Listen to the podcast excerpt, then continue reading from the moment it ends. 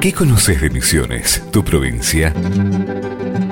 Posiblemente sepas muchas cosas de esta provincia nuestra. Tan rica por su diversidad de paisajes, de gente, de producciones y culturas. Pero hay episodios, lugares, circunstancias y momentos que tal vez no conozcas o que hayas olvidado. Entonces, esta es una buena ocasión para rememorarlos y tenerlos presente a través de los relatos que nos trae el profesor Nicolás Rolo Capaccio. Para sentirte de este modo más ligado a esta tierra, porque es a través de la rememoración cuanto más se acrecienta el sentido de pertenencia.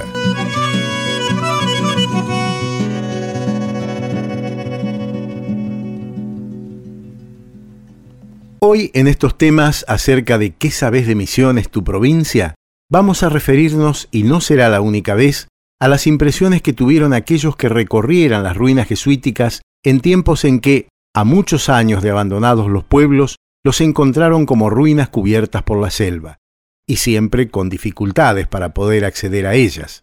Los jesuitas fueron expulsados en 1767 y recién unos 100 años después, en la segunda mitad del siglo XIX, cuando este territorio comienza a ser visitado por los exploradores, naturalistas, agrimensores y empresarios que ven las posibilidades económicas de la yerba mate y la madera, esos pueblos misioneros, antaño populosos, son reencontrados, solitarios y perdidos en el monte por nuevos viajeros. A partir de ahí comienzan a ser visitados y descriptos en algunos informes, mucho antes de convertirse, como lo son ahora, en atractivos turísticos. Martín de Musí, Queirel, Holmer, Ambrosetti y otros están entre los que dejaron testimonio de cómo hallaron las ruinas, pero hoy vamos a referirnos a un viajero muy especial, como lo fue el escritor Leopoldo Lugones, que llega a Misiones en 1903 acompañado por un joven fotógrafo de nombre Horacio Quiroga, y que como resultado de ese viaje que dura un año, con desplazamientos a caballo de una a otra reducción, incluyendo las de Brasil y Paraguay, publicará el libro El Imperio Jesuítico, a través de cuyas palabras podemos aún apreciar lo que sentía un viajero que penetraba en aquella fronda que las cubría. Internado en ellas, dice Lugones, el viajero llega abriéndose paso a fuerza de machete hasta alguna antigua pared o poste aislado que nada le indican para orientarse.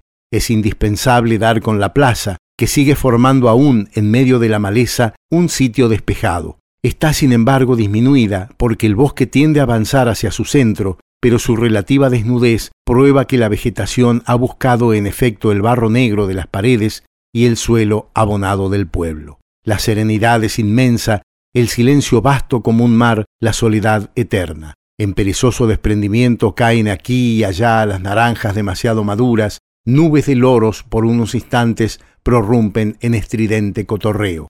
Los montones de piedra delinean antiguas calles, cercados y recintos.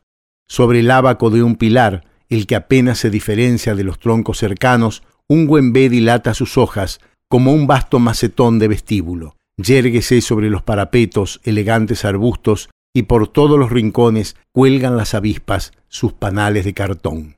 Sin duda Lugones, en su prosa poética, nos transmite una impresión vívida de aquella paz selvática, aposentada sobre lo que quedara de aquellos pueblos que alguna vez estuviesen poblados por centenares de indígenas. Percibir las ruinas de ese modo sin duda debe haber sido un privilegio para estos viajeros de entonces, ya que con el tiempo y a medida que estos pueblos fueran recuperados como centros de atracción turística, esa magia generada por la quietud de la selva, el silencio y la soledad se ha ido perdiendo. De allí que la evocación de estos testimonios tengan la particularidad de remontarnos a esos momentos únicos.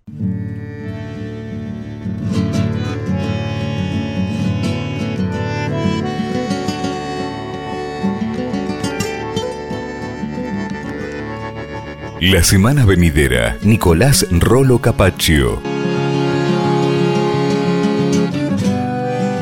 Volverá al show de los impactos con otro micro de Misiones Tu Provincia.